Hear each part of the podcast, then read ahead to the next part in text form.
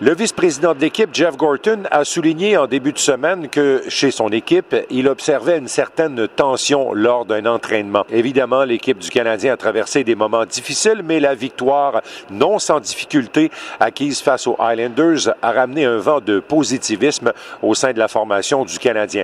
Toujours en attente d'ailleurs d'une décision de la Ligue nationale sur une possible sanction envers Brandon Gallagher, qui n'a pas terminé le match après avoir frappé le défenseur Adam Pelec à la tête.